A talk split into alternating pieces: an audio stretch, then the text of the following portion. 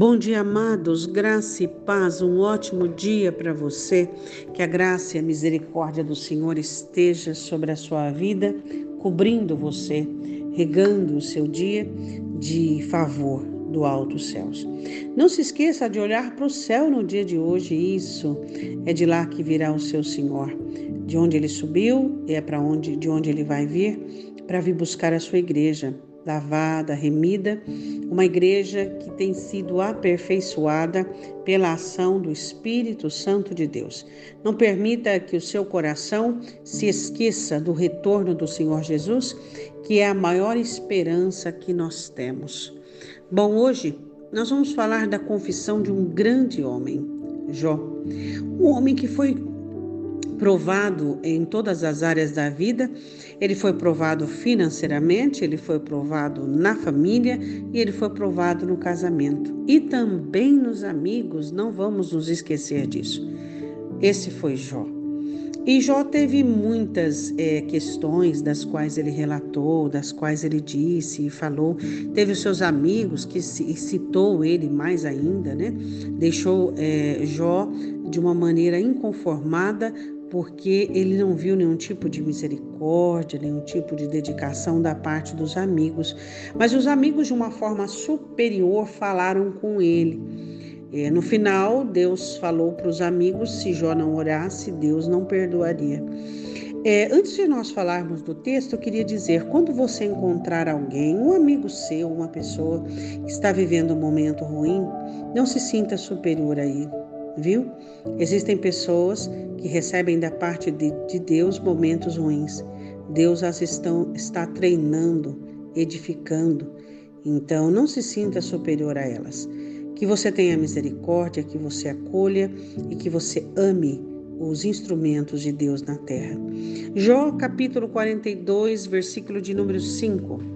É, depois dele relatar que ele disse coisas que não tinha conhecimento, que relatou coisas que não entendia, que ele não conseguia entender. Ele diz assim: Com ouvir dos meus ouvidos, Jó 42, 5. Ouvi, mas agora te veem os meus olhos. que coisa interessante. As pessoas às vezes acham que conhecem a Deus porque escutam pregações. Quem disse isso? Hum? Você só conhece a Deus quando você ouve com o coração. É.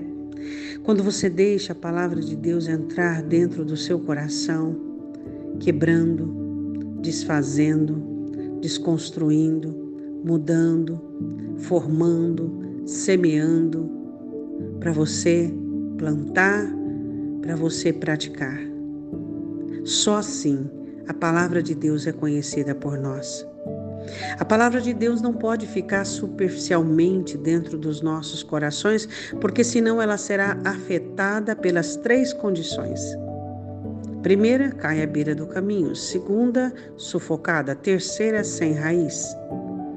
Por isso ela precisa penetrar até o mais profundo na divisão da alma e do espírito. E para isso acontecer, não é só o Espírito Santo, mas você precisa querer esta palavra essa palavra que salva, que cura, que liberta você.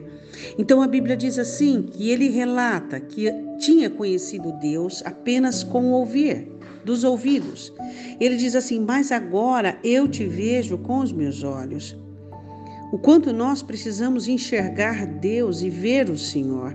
O quanto nós precisamos dizer: Senhor, eu te vejo, te vejo na minha vida, eu te vejo no meu dia, eu te vejo nas obras, Senhor, que o Senhor tem feito em mim. Oremos. Deus, nós olhamos para um homem que perdeu tudo e aprendeu a te conhecer. Às vezes nós olhamos para as dificuldades da nossa vida e achamos que o Senhor está contra nós e nós não entendemos as coisas que tu fazes. Não entendemos, às vezes, os esfregões que temos do céu, os puxões de orelha, as pegadas no braço. Não entendemos que o Senhor quer nos curar, que o Senhor quer nos ajudar, nos abençoar. Então, em nome de Jesus, ó Deus, eu te peço que todos nós possamos querer te conhecer, queremos buscar, Queremos, ó Deus, cada vez mais a tua face e não apenas sermos ouvintes esquecidiços da tua palavra.